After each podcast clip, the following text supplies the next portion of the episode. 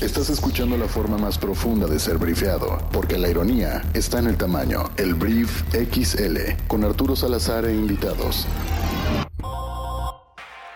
Hola, muy buenos días. Bienvenidos a esto que es el Brief XL para este viernes 19 de marzo. Este programa, si eres la primera vez que pasas por este programa, es una compilación de la semana en la cual es una versión extendida del brief que escuchas todos los días que dura únicamente 10 minutos. Aquí duramos más tiempo, platicamos con más personas, traemos invitados a la mesa y el día de hoy en la mesa están pues mis queridos amigos que son los de planta, los de planta de todos los viernes. Primero voy a presentar a mi hermano y cofundador de Briefy, a Fabián Salazar. Fey, buenos días, ¿cómo estás? Hola, muy buenos días, muy bien, muy bien. Ahí está Fey. Luis Bueno, buenos días, ¿cómo estás Luis? Buenos días, qué gusto estar de nuevo aquí. Eh, saludos a todos los que nos escuchan. En tercer lugar voy a presentar a mi querido Víctor Bow, que está en los controles y también aquí en el micrófono. Hola, ¿cómo están todos y todas? Y a quienes estén desayunando en Ciudad de México, si están escuchando esto con una torta de tamal encima y un champurrado o un café de olla, praise the Lord, praise the Lord. Ese es mi querido Víctor Bow, que en estos momentos vuelve a los controles. Entonces, bueno, el formato de aquí es platicar de unos cuantos temas que son los que llamaron más la atención de la semana. La conversación del mundo hoy se divide nada más en tres temas.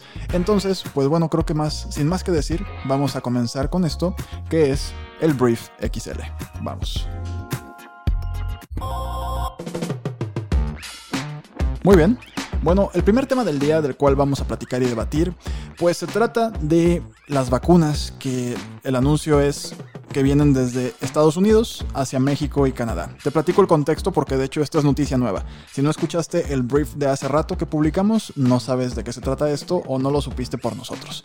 Estados Unidos planea enviar cerca de 4 millones de dosis que no está usando en estos momentos de la vacuna en contra del COVID-19 de AstraZeneca a México y Canadá en acuerdos de préstamo con los dos países, según adelantó Reuters el mediodía de ayer.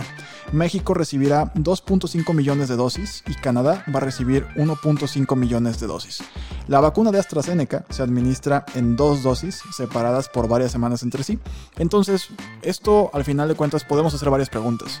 Podemos hacer la pregunta de ¿por qué Canadá va a recibir 1.5 millones de vacunas si ellos también compraron muchísimas más vacunas de las que necesitan? ¿Por qué México recibe tal vez una sección?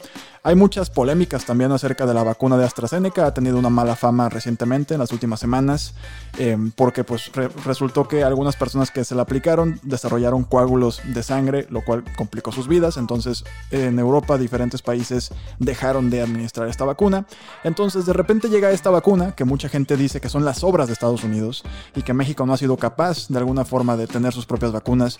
¿Dónde nos deja parados estos? Esto es una buena señal, me queda claro, pero ¿qué opinan mis invitados de la mesa? de este tema de las vacunas de AstraZeneca.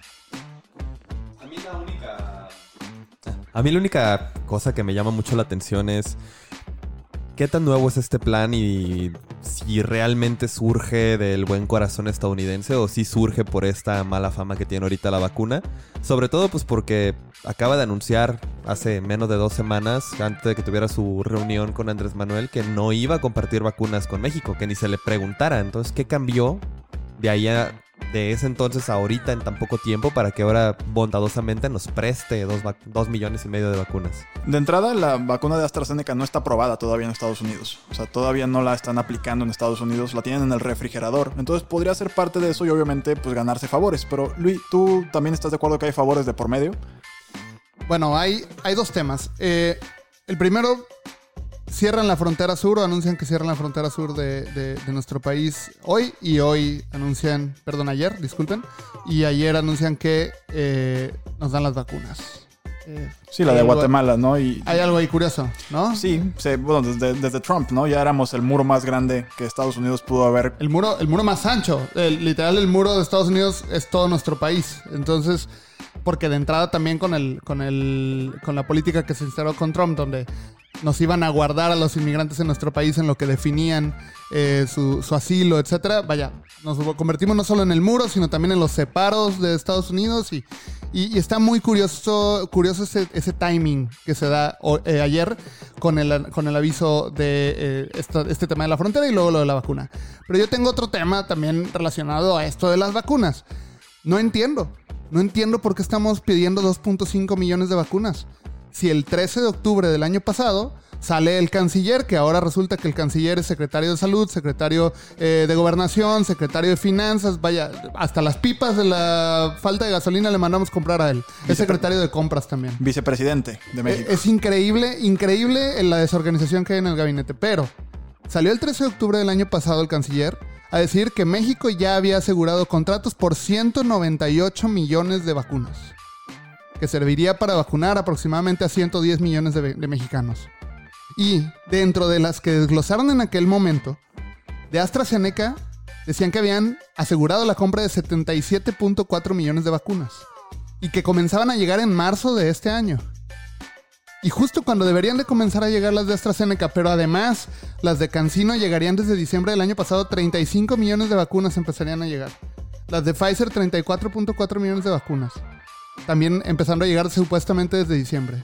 Y aunque sí, definitivamente ahorita se está vacunando en México, es una burla, una burla a la memoria de nosotros, que salgan y se cuelguen la medallita y hasta dijo, objetivo cumplido, señor presidente. Eso fue en octubre. Eso fue en octubre, de 198 millones de vacunas y ahorita estamos mendigando 2.5 millones de vacunas, eh, pidiendo favores y haciendo favores también a cambio para, para que nos manden 2.5 millones de vacunas de la única vacuna que además tiene problemas de autorización en Estados Unidos. En verdad es un tema que a mí me, me preocupa, porque entonces, ¿qué tanto de los 198 millones que dijeron es cierto?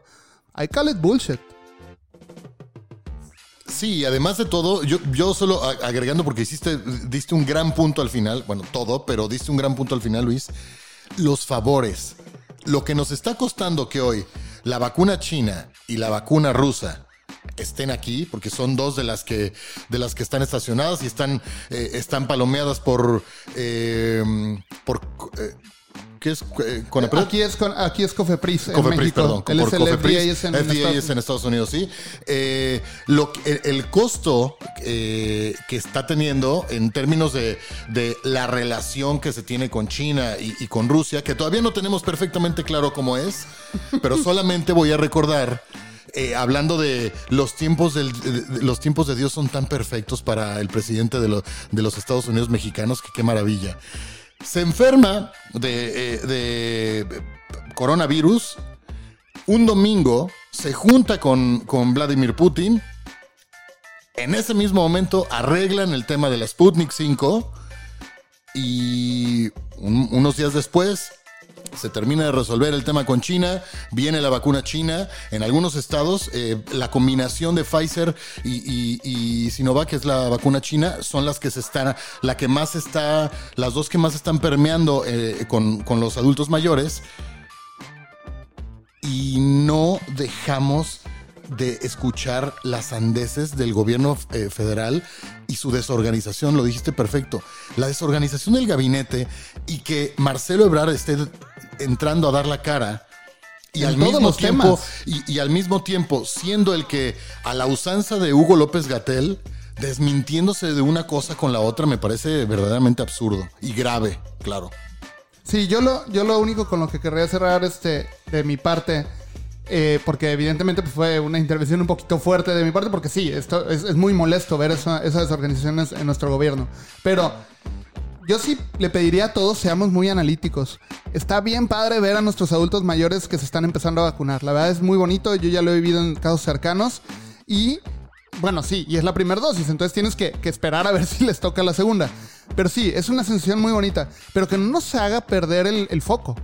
O sea, en, en otros países, eh, y evidentemente hay países de, mayor poder adquisitivo, pero también hay países menores a nosotros, eh, ya no están en la etapa de los adultos mayores, ya están en una etapa generalizada y una vacunación masiva, y nosotros ahí estamos formando a nuestros adultos mayores ocho horas para que los vacunen. Es bien padre la sensación al final, pero que no nos haga olvidar lo anterior, porque parece que lo que apuestan en el gobierno cada que hay un problema es a la falta de memoria que históricamente hemos tenido los mexicanos. Sí, por supuesto, y tenemos elecciones en junio, que pues también, digo, en Estados Unidos sucedió, ¿no? La vacunación masiva empezó con este Joe Biden, que creo que fueron 58 días en lugar de 100, en las que vacunaron a 100 millones de personas en Estados Unidos. Y pues hay quien dice que en México también nada más pasan las elecciones y de repente van a acelerar el ritmo de la vacunación, porque claro, los que nos están escuchando, México sabe hacer campañas de vacunación. Pero por... Lo saben hacer, lo hemos hecho mucho tiempo, hemos incluso erradicado enfermedades completas. Caray, muchas veces nos burlamos de nuestro propio país porque creo que el malinchismo en México es muy fuerte, pero somos parte del G20, pues. Somos una economía en vías de desarrollo, sí, no somos Estados Unidos, no somos Reino Unido, pero no, es- no, somos, un, no somos el tercer mundo. En pues. vacunación somos un referente o éramos un referente. Lo que está pasando ahorita es que la vacunación no la están haciendo quienes hacían la vacunación antes. Ahora lo hacen los servidores de la nación y los militares. Exactamente. Bueno, el tema de la vacunación va a ser el tema pues durante mucho tiempo. Va a ser durante mucho tiempo. Esperemos que yo realmente creo que no va a ser en 2026 cuando las personas menores de 30 años nos vacunemos. Este, yo sí realmente espero que esto va a tomar, así como en Estados Unidos sorprendió al mundo de que pues ya están planeando volver a la normalidad en julio. Pues yo espero que también en México podamos hablar de que este mismo año, porque por la razón que tú quieras, política, salud, logística, lo que sea, nos vacunemos la mayor parte de los mexicanos este mismo año. Pero bueno, esto fue el tema de las vacunas y vamos al tema que sigue. Muy bien. Vamos a comenzar y vamos a hablar ahora de la ley eléctrica, porque la ley de la reforma eléctrica ha sido un tema pues muy muy muy complicado. Ha habido golpes a raíz de la, de la reforma eléctrica, ha habido confrontaciones entre el gobierno federal y las diferentes entidades que rigen nuestro país, extranjeras, sobre todo la iniciativa privada. No ha habido como un conflicto directo ahí porque claramente los intereses que se ven afectados directamente pues es la iniciativa privada, gente que invirtió en el sector. Entonces, al final del día la noticia es esa. Hay una reforma aprobada primero por las dos mayorías que tiene eh, Morena y sus aliados en las cámaras, que se aprueba esta ley. Y a la hora de que la promulga Andrés Manuel López Obrador, pues el gobierno federal, aunque yo creo que se lo esperaban perfectamente bien, que iban a empezar a caer los amparos y todos eh, los recursos legales para que no fuera ejecutada esta ley en nuestro país, eh, yo creo que sí se sentían muy orgullosos de que hubiera pasado, ¿no? Entonces al final la noticia es que empiezan a caer los amparos para suspender esta ley. Creo que ya hay más de 30 empresas que solicitaron eh, amparos ante las diferentes instancias. No voy a hablar de, de- términos jurídicos porque luego tengo amigas, una en especial, que siempre me dice, oye, es que ese término, bueno, mejor nos metemos de, de plano ahí. Pero de lo que sí vamos a hablar es de lo que sucede después de que empiezan a suspender esta ley, ¿no? Después de que la empiezan a suspender, pues le empiezan a preguntar a Andrés Manuel, oiga, señor presidente, pues ¿qué va a pasar aquí? No, primero pues vamos a investigar al juez que la suspendió, ¿no? Porque la suspendió muy rápido, entonces pues seguramente tiene algún nexo con personas interesadas de esas de antes, ¿no? De esas que se robaban el país, que es el discurso que maneja Andrés Manuel pues 100% del tiempo, ¿no? Con todo lo que se le atraviesa en el camino, siempre remite a que son personas del pasado oscuro de nuestro país, ¿no? Del dark side de nuestro país, la mafia del poder, vaya. Entonces, lo que sucede en un punto crucial esta semana es que al ver a Andrés Manuel que de repente tiene una un tsunami de amparos deteniendo su ley eléctrica que planea darle más autonomía y más poder a la Comisión Federal de Electricidad, dice, ok, yo digo que esto no es inconstitucional, pero si las instancias, el Poder Judicial, al cual yo respeto mucho, pero si el Poder Judicial dice que esto es inconstitucional, pues voy a proponer entonces modificar la Constitución. Lo cual, pues claramente puede encender las alarmas en muchísimos sectores de decir, ¿cómo, señor presidente? Me está diciendo entonces que si no le parece algo de la ley, la va a modificar para que entonces ahora sí, para que ya no pueda haber elementos para, pues, derrumbar lo que se supone, según la ley, según la ley mexicana, según los jueces mexicanos, es un atentado a la competencia en nuestro país. Entonces, así, ese es el planteamiento. Y creo que Luis Bueno es el que viene filoso con ese tema el día de hoy. Sí, yo quería haber dejado mi lado este, contesta- contestativo en, el tema pasado, pero a ver, lo primero que yo le preguntaría al señor Don Andrés Manuel López Obrador es, eh, ¿le causa suspicacia que un juez eh, se ha- eh, dé los amparos de manera rápida?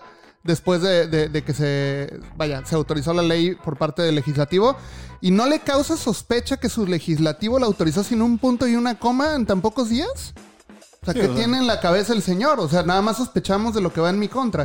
Eh, eh, eso es lo primero que yo diría y con eso creo que tiras cualquier argumento que tenga el presidente en contra de- de- de- del juez que, que hizo eso. Sí, el Senado ni siquiera hizo parlamento abierto.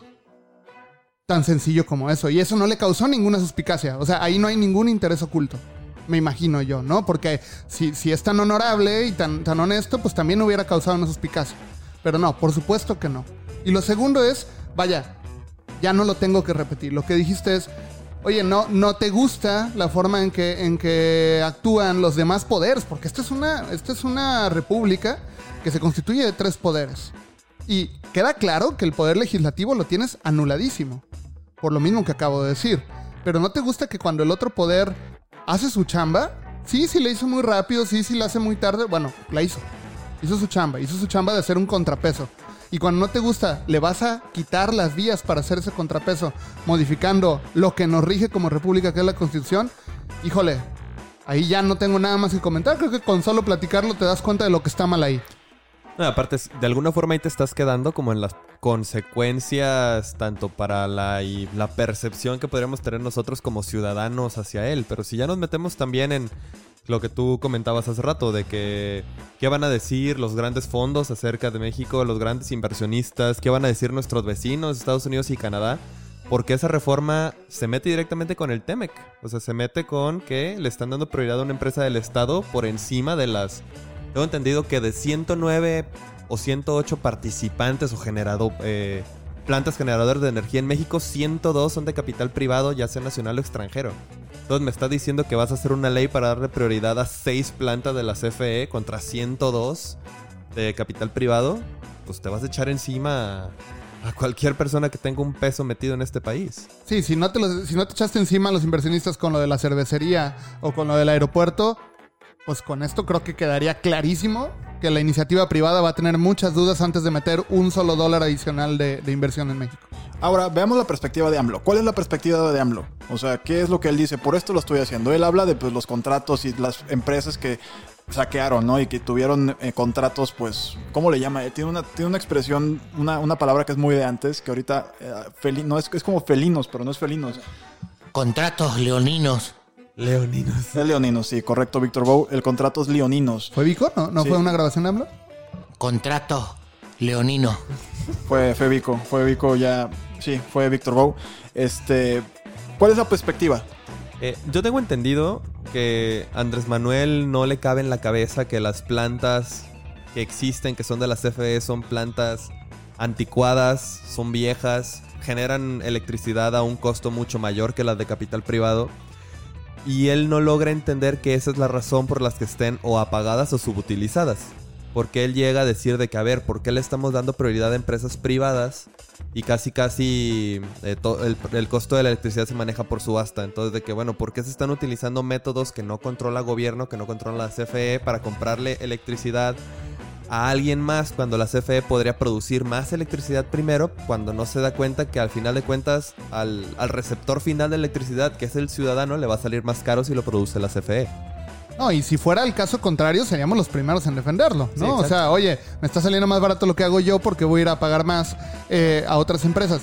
Por supuesto que Andrés Manuel tiene razón en que los contratos leoninos, como diría eh, Vico, eh, que sí se dieron. Por supuesto que hubo un saqueo y un robo impresionante en muchas de las adjudicaciones y licitaciones simuladas de, de gobiernos anteriores. O sea, eso nadie se lo va a negar. También por algo llegó él al poder, porque precisamente estábamos cansados de, de- lo que había pasado en los gobiernos anteriores donde el saqueo era evidente.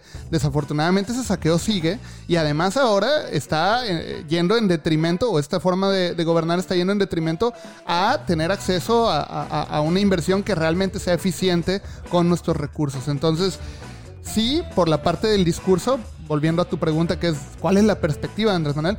Está siendo muy congruente con su, discurso y de cara a un proceso electoral muy retador.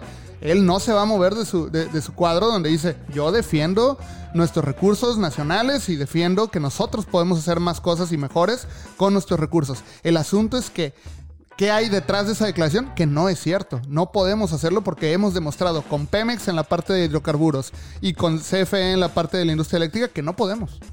Otra parte muy interesante es en cuando hablamos de generación de energías alternativas en nuestro país, pues cuando llegan los grandes inversionistas extranjeros a creer hacer plantas de generación eólica o solar en México, pues se van a encontrar con un gobierno que no está dispuesto a, a darles acceso al mercado tan fácil que le va a dar prioridad a, pues, a esta empresa viejísima que es la CFE aquí en México. Entonces, y con el director que hay actualmente de la CFE, que cuando hablas de energía solar, te dice que en la noche no hay sol y por lo tanto no hay luz y es cuando más se necesita luz. O sea, es decir, no entiende absolutamente nada de, de- de eso o no lo quiere entender públicamente.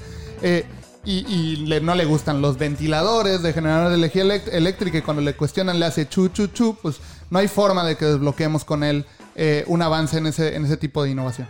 Sí, al final del día, o sea, va a ser un reto importante para el Poder Judicial de nuestro país. Creo que ahí está, eh, el tema de conversación está en, ok, el Poder Legislativo claramente tiene mayoría de Morena. Es claro que lo que pida Andrés Manuel López Obrador va a pasar. Ya se vio que no hay ningún tipo de debate, ningún tipo de objeción. Algo que incluso en, en la mafia del poder de antes veíamos un poco de debate. Un poquito, ¿no? O por lo menos no había una mayoría tan marcada. Hoy no la tenemos. Entonces, para el ministro presidente de la Suprema Corte de Justicia, Arturo Saldívar, y pues todos, todos los ministros va a ser un gran, gran desafío, pues ver de qué manera pues, se le planta a un gobierno, sobre todo pues si estás alterando o intentando atentar en contra de la Constitución, que debería estar sobre todo. O sea, sobre todo lo que somos como México, está la ley está la constitución y pues tenemos un poder judicial para eso, para que defiendan nuestra constitución que se supone está hecha en nuestros mejores intereses. Entonces, con eso terminamos el segundo tema del Brief XL y vamos al tercer tema para hoy. Muy bien. El tercer tema ya, o sea, te puedes, si ya estabas un poquito cansado de política, ya le vamos a bajar a la política, ya metimos los golpes que teníamos que meter esta semana, ya estamos listos. Ahora vamos a hablar de tecnología y vamos a hablar de pues una nueva tendencia que está marcando, bueno, no, voy a volver un poco, no es que sea nuevo, más bien en estos momentos está teniendo un surgimiento con todo y las criptomonedas. Se llaman los NFTs o los tokens no fungibles. Entonces, un NFT es un tipo de token criptográfico que utiliza la misma tecnología de blockchain o de cadena de bloques que las criptomonedas como el Bitcoin o el Ethereum, aunque con la diferencia de que cada uno es único y no se puede intercambiar. Entonces con ellas puedes vender desde una fotografía hasta un meme no me gustaría que no te bloquearas porque hay mucha gente que le empiezas a hablar de tecnología y dices, no, no, no, no, no, ahí ya no lo entiendo. No, o sea, estamos hablando de subastas para ponerlo como en la vida real. Estamos hablando de gente que está subastando archivos digitales únicos y pues que están llegando a precios exorbitantes. Hace un par de semanas se vendió una pintura digital que creó un artista que en estos momentos no recuerdo su nombre, tal vez ahorita alguno de nosotros lo recuerde.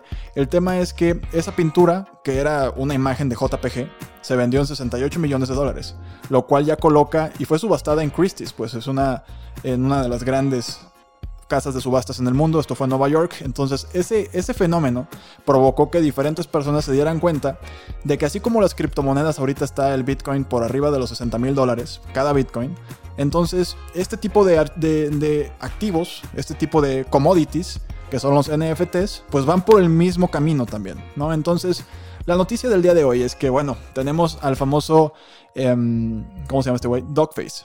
Tal vez recuerdes a Dogface, su nombre real es Nathan Apodaca.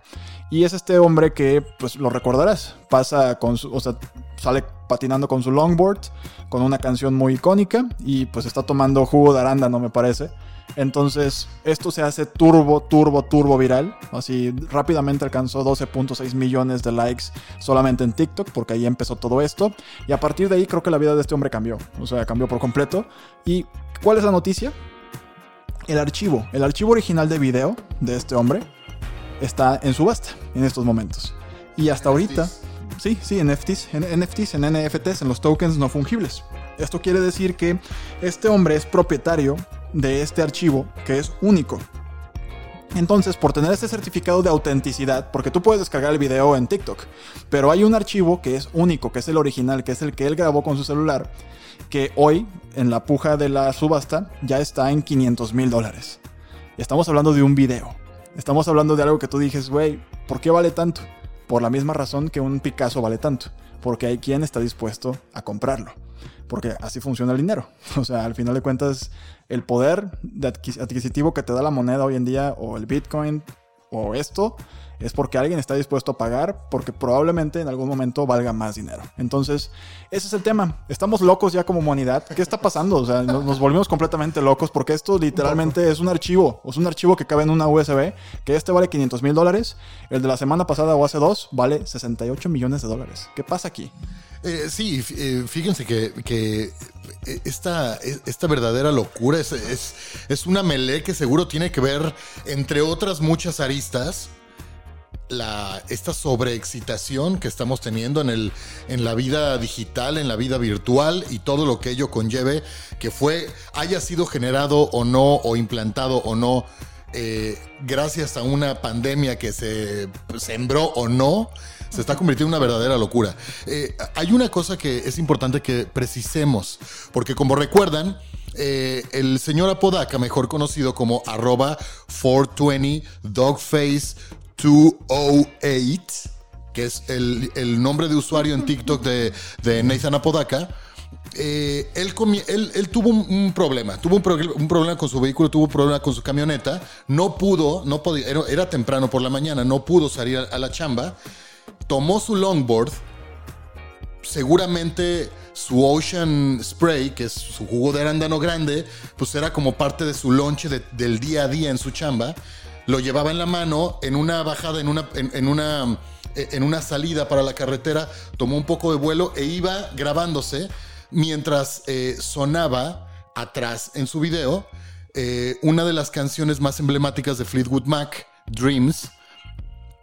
Y gracias a eso, además de lo que acaba de narrarles eh, eh, Arturo, se convirtió en el hombre viralizado, en el tipo viralizado, con una vibra extraordinaria, por más marihuana que fume todo el día, porque todo el día fuma marihuana, 24/7. Eh, no solo se hizo famoso y cambió su vida por completo, Ocean Spray le regaló una camioneta nueva, un surtido de Ocean Spray por un año entero, una cantidad impresionante de fans, entre ellos los 3.3 millones que tiene solo en Instagram, le han donado dinero para mejorar la situación de su familia, pero también porque ha hecho mucho trabajo altruista a través de esto, ha aprovechado y balanceado su fama. Eh, y no solo eso, puso de nuevo en el mercado de la música a Fleetwood Mac vendiendo millones de dólares en regalías por la cantidad de gente que descubrió o, que- o- los más viejos que redescubrieron Dreams, todo ese gran álbum y todo lo que hay antes y después de Fleetwood Mac. O sea, una sola persona con un video de 30 segundos, con gran buena vibra. Él eh, pudo haber estado haciendo rabietas este, del millón y demás. Y la verdad es que se convirtió en, un hito. Y este video, este video evidentemente, el que está metiendo a NFTs eh, y que se está pujando por 500 mil dólares ahora, es un video que no contiene la canción de, de Dreams de Fleetwood Mac debido a que no tiene los derechos de ese fragmento de la canción pero eso lo hace aún más valioso. Lo que dijo Arturo es, está bien chido y lo hace aún más valioso. Él hace el lip sync como si estuviera cantando la canción, pero la canción no está sonando. O sea, está todavía más cagado, más loco, más torcido y seguramente alguien comprará eso. Así, fácil. Sí, no, por supuesto. Ahorita me, me llené de curiosidad con lo que decía mi hermano. El artista de la obra que estaba mencionando al principio se llama Beeple. Y, y la obra se llama Every Days, The First 5000 Days. Uno imaginaría, bueno, ¿qué clase de arte digital impresionante tendría que verse vendido por más de 68 millones de dólares? Bueno, pues es un collage de 5000 fotos de cada fotografía que ha publicado este artista desde 2007. Es un collage. Es, es una imagen de JPG, de un collage de, de, de fotos. O sea, soy un poco decepcionado o y sea, impresionado al mismo tiempo. Nos volvimos locos, Luis. Bueno, ya estamos locos. O sea, sí, pero también como alguien que tiene tierra virtual en air2.com que, que hablamos la vez pasada. O sea, eh, estamos locos desde hace mucho, para ser muy honestos. O sea, el free market eh, nos ayudó para muchas cosas, pero también nos volvió locos en, unas, en otras tantas, ¿no? Eh, eh, creo que sí, la oferta y la demanda son maravillosas y, y sí nos ayudan a tener, en cierta forma, un comercio más justo pero también al mismo tiempo pasan este tipo de cosas donde dices, no, no, no, no cuestiono que eso pase, no cuestiono que alguien esté dispuesto a pagar 68 millones de dólares por un, por un JPG. Lo que cuestiono es, ¿qué podríamos hacer con ese dinero que podría impactar a muchas más personas que al que se puso a juntar 5000 fotos en un, en un collage de JPG?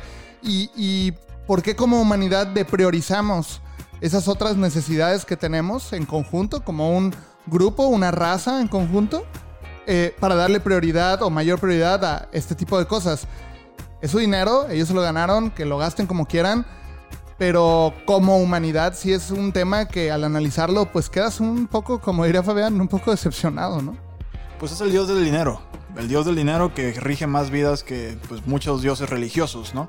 Entonces, al final de cuentas, esa es la nota. O sea, prepárense, personas que nos están escuchando, porque vamos hacia esa, esa época de la humanidad. Y solo para que sepan que ni Dogface ni este artista que acabo de publicar y vender por 68 millones de dólares en Christie's su, eh, su JPG, o sea, el entregable fue, decía Arturo, el entregable fue un miserable US, eh, un- una memoria USB que puedes comprar en un Oxxo, en un kiosco, lo que sea, y demás. Pero eh, estos tipos no están solos. Desde Kings of Leon, pasando por Aphex Twin, que es un DJ y productor de música electrónica, Elon Musk y su esposa Grimes, que por cierto, ella además de, de ser una gran música, compositora, compositora, una gran actriz, este, eh, ha generado con arte el arte, eh, ella es una mujer sumamente bizarra, no por nada está casada con uno de los tipos más locos que hay en el planeta, además de más millonarios. Ella ha generado hasta el momento eh, poco más de 6 millones de dólares eh, con su arte a través de las NFTs. Solo con su arte. Seguramente serán las cosas más bizarras, tal vez, pero estos tokens no, no fungibles se van a convertir en algo que en algún momento, y es lo que yo rescato, eh, le daría mucha oportunidad a muchos artistas que están menospreciados, que están en el underground y que están tratando de sobrevivir de alguna manera, puede darles grandes oportunidades de ponerse en el, en el ojo del huracán. Señores y señoras, si tienen un iPad por ahí, una tablet y le saben, pueden agarrar un lapicito, pues va- pónganse a dibujar. Porque en una de esas, pues empiezan a el vender. siguiente Van Gogh. Sí, o sea, tal vez no vas a vender esto en tal vez 68 millones de dólares, o tal vez sí, pero, o sea, digo, nos burlamos en algún momento de los gamers. ¿Se acuerdan cuando nos burlábamos de los gamers porque pues nunca iban a hacer un deporte y no podías vivir de los de jugar videojuegos? Bueno, pues ya hay niños. Surprise, surprise. Sí, sí, ya hay niños de 12, 13 años que se meten 3.5 millones de dólares por ganar un torneo de Fortnite. Entonces, cuidado aquí. Esto, pues todavía está, digo, no es que sea nuevísimo. O sea, no. Ya hay obviamente una industria alrededor de esto. Pero, pues, en muchos lugares del mundo tal vez todavía pueda aprovecharse esta oportunidad. Entonces, este fue el tercer tema de la semana aquí en el brief. Y vámonos a nuestra sección de cierre para hablar de los tweets de la semana. Muy bien, la dinámica aquí es la siguiente. Dentro de, bueno, somos tuiteros todos aquí, nos gusta mucho navegar en Twitter em, y pues constantemente estamos encontrando cosas que nos llaman la atención. Entonces, la primera pregunta que quiero hacer a la mesa es, ¿quién está listo para ya poder hablar del tweet de la semana? Vamos a empezar con Faye. Faye, ¿cuál es tu tweet favorito de la semana? El mío, voy a poner de fondo primero un poquito de este audio. familia cuando gasta en lo que no debe. Co- Como el compadre que gana dos mil pesos a la semana y en lugar de pagar la luz, el agua, el gas, comprar la comida para la familia, se los bota en caguamas. A ver, no estoy diciendo que se los robó, pero ¿cómo se lleva de corbata a su familia cuando gasta en lo que no debe? Bueno, inspirado en este video de nuestro querido Ricardo Naya en su gira por en su gira por el país. Está muy raro ese gringo en México, güey. O sea, ese, ese- Bueno, inspirado en este video viene este usuario que se llama Gomber. Mis respetos, Gomber, por extremada muestra de comedia. Dice: Ya no solo me da miedo que Ricardo Anaya me encuentre y me critique por ser pobre. Ahora también me preocupa que me regañe porque, por comprarme una caguama con mi dinero. Con las hashtag con las caguamas no. Híjole, es que sí, qué miedo, ¿no? O sea, te vas a la birria en la mañana y Ricardo Naya te graba y dice, mira el nivel de pobreza en el que viven. Es muy extraño, te digo, es muy extraño. No sé, me- no- Ricardo tendrá su estrategia y tendrá sus planes. Estoy seguro que es una persona capaz, pero está muy raro lo que está haciendo con este gringo en México. Es- nunca, había, nu- nunca había pensado lo que acabo de pensar una vez que, que vi es- es- esta hermosa pieza por parte de, eh, patrocinada por Ricardo Anaya. Nunca había sentido eh, a un panista eh, persignándose de tal forma y con ese tono tan, eh, eh, tan este, entregado y, y, tan, Condescendiente. y tan condescendiente y tan, eh, ay, no sé. Desde que escuché hablar por primera vez a la esposa de Felipe Calderón, eh, Margarita, la medieval Zavala, hablando de los homosexuales y de la comunidad LGBTIQ+, qué barbaridad. O sea, neta, qué pedo con este gringo. Bueno, Muy en raro, fin, creo muy que es la oposición que no es la que merecemos, es la que no sabíamos que íbamos a tener. Sí. Bueno, Luis, bueno. eh, hay un tweet que tengo que ser muy honesto, no es de esta semana. Eh, la semana pasada no hicimos la dinámica de los tweets por evidentes razones, pero tiene que ver mucho con lo que pasó la semana pasada. Y es un tweet de, de eh, Lizzie O'Leary, espero haberlo pronunciado eh, bien, que es este una host de, de televisión y que tiene eh, contacto, vaya, enlaces a- a, de, de televisión eh, por medio de Zoom. Y es una foto de, que ella pone y dice "Beh- behind the scenes, atrás, de, atrás de, de la escena o atrás de la toma. Y es una toma abierta de ella en la, en la sala de su casa, en el comedor de su casa, con dos bancos, una buena cantidad de libros, su laptop arriba, un aro de luz eh, proyectándole luz a, su cara para poder hacer el enlace con la iluminación más adecuado, más cercana a lo correcto. Y por un lado está su, su bebé, que parece tener no menos, o sea, menos de un año, eh, en su silla para comer. Eh, pues a un lado de ella y un perro debajo, este, también buscando al parecer qué comer. ¿Qué quiero decir con todo esto? Y, y es una, fue un tweet que a mí me marcó eh, como el final de la semana pasada porque eh, habla de dos cosas. Una de, de- las mujeres y de cómo hacen magia con, cuando tienen que hacer muchas cosas en, en- las manos y, y- vaya, el ser mamá, y yo lo, lo veo también de primera instancia, es pues prácticamente hacer magia día a día. Y la segunda es eh, cómo estamos ahorita en la pandemia, ¿no? Eh, estamos en, un entorno muchas veces desde casa donde eh, lidiamos con un montón de batallas alrededor y aún así pues tenemos que seguir sacando lo mejor de nosotros en nuestras chambas y, y en nuestro día a día. Realmente desde aquí felicidades a todos los que lo han logrado y especialmente a las mujeres como, como Lizzie que nos lo manifestó en este tweet. Es un excelente tweet y nada más hablando de lo que dijo al principio de su intervención del tweet Luis, si no han escuchado el brief XL de la, de la semana pasada, hablamos de precisamente el 8 de marzo, feminismo y tuvimos a dos grandes mujeres hablando del tema. Si se te pasó escucharlo, te recomiendo, y si te interesa el tema, por supuesto, te recomiendo mucho que vuelvas en el tiempo y escuches ese programa, porque es bastante atemporal el programa, entonces muy muy recomendable. Vamos con el tweet de la semana del señor Víctor Bow. Pues yo tengo, eh, eh, yo tengo el, principal y en esta ocasión tengo dos extra que van a ser muy rápidos, pero no puedo evitarlo. Y los dos son de autoría de arroba el Arturo. Qué barbaridad con este hombre que estuvo on fucking fire esta semana, hombre. Hace tres días, el Che Arturo dijo muy, muy eh, solemnemente, voy a releer la saga de Harry Potter. Esa me encantó. Check para mi querido amigo el Che Artu- arroba el Che Arturo. El número dos fue también de arroba el Che Arturo y dice, ok, el Freddie Mercury de las chicharras salió a cantar. En paz descanse el brief. Para quienes escucharon el brief del pasado martes, a ese era al que se refería eh, eh, arroba el Che Arturo cuando salieron las chicharras aquí en este hermoso lugar donde se asientan los headquarters de Briefy. Y eh, el principal es eh, de una querida amiga, una querida amiga activista, eh, periodista, una mujer sumamente, sumamente enfocada en la lucha por la lucha por la justicia de los menos afortunados y afortunadas en el país. Eh, mi querida Sandra Patargo, te mando un fuerte abrazo. Si escuchas esto, arroba Sandra Patargo dice: Yo en 2018, sin saber que estaría votando por un gobierno militarista, antiambientalista y machista. Y puso cuatro emojis de payaso. Yo, desde luego que lo retuiteé con 10 emojis de payaso, porque así es como exactamente me siento el día de hoy. Bueno, pues Víctor Bow decidió aventar tres tweets, eh, le valió. Pero está bien, Víctor Bow, está muy bien. Aquí- Mira, dos de esos fueron tuyos y que tú tienes la culpa. Es verdad, el Arturo soy yo. Fue político, aparte. Ah, bueno, Víctor Bow rompió todas las reglas, pero como me, como me mencionó a mí, bien, todo está bien. Aquí es autoritario el rollo. Este, termino con mi tweet de la semana, muy, muy simple, pero bastante, bastante reflexivo. Shrek, Shrek, el mono verde, que todos ustedes tal vez conozcan, va a cumplir 20 años de su estreno este año. What the fuck. Ese es el tweet. Eso, mi, mi impresión es brutal. 20 años de que pues estrenó una, en mi parecer, una de las películas de animación más chistosas y más increíbles de la historia.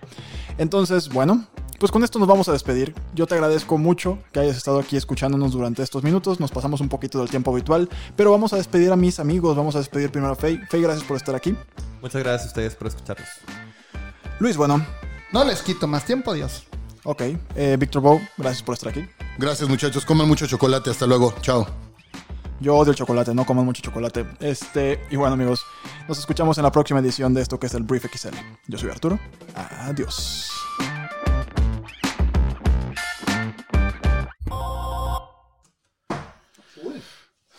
Sí, quedó bien, pero la volvimos a cagar. Como siempre en nuestras vidas. Pues no dijimos el call to action, güey. O sea, de- o sea, ah, sí, a güey. ver, hay N cantidad de call to actions que, que Papá Briefy necesita. Nunca decimos las redes sociales, nunca decimos lo fácil que es compartir después de escuchar un capítulo, compartir. Como, por ejemplo, Arturo, que comparte no desde Briefy, sino desde el. Spotify a, a tal. Algunos de nosotros lo hacemos. O sea, tenemos que decirle a la banda que. Hay que dividirnoslas. Yo digo la de Twitter, tú dices la de Spotify, la de Instagram. Arturo creí que ibas a decir la de Clubhouse, este cuando dijiste lo del iPad, ¿no? Ah, podemos- sí, es cierto, ese no, no se me ha ocurrido. O sea, ese podía ser tu cuenta de Clubhouse, esa me parece muy bien. Sí, compártalo con sus amigos. Y su familia. Y sus Sí. hijos. Que no suene como comercial, güey. Dilo como la parte de la No, conversación del brief, güey. ¿Eh?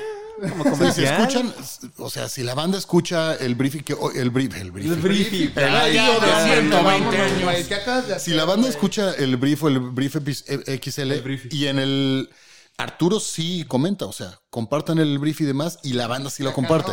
Aquí no lo estamos diciendo porque estamos tan emocionados en nuestro pedo, pero sí, o sea, Instagram es escucha eh, el brief XL, comparte, puedes compartir directamente a tus Instagram stories de la cuenta de, de tu cuenta de Spotify, es muy fácil, es muy sencillo, bla, bla, bla. Está bien, hagámoslo. Ya, no hay que, ya hay que tomar más agua mineral. ¿Cuál era? el. Arroba briefy-bajo es Instagram, es el único que es Es diferente, el ¿no? único que es diferente. ¿Y los demás?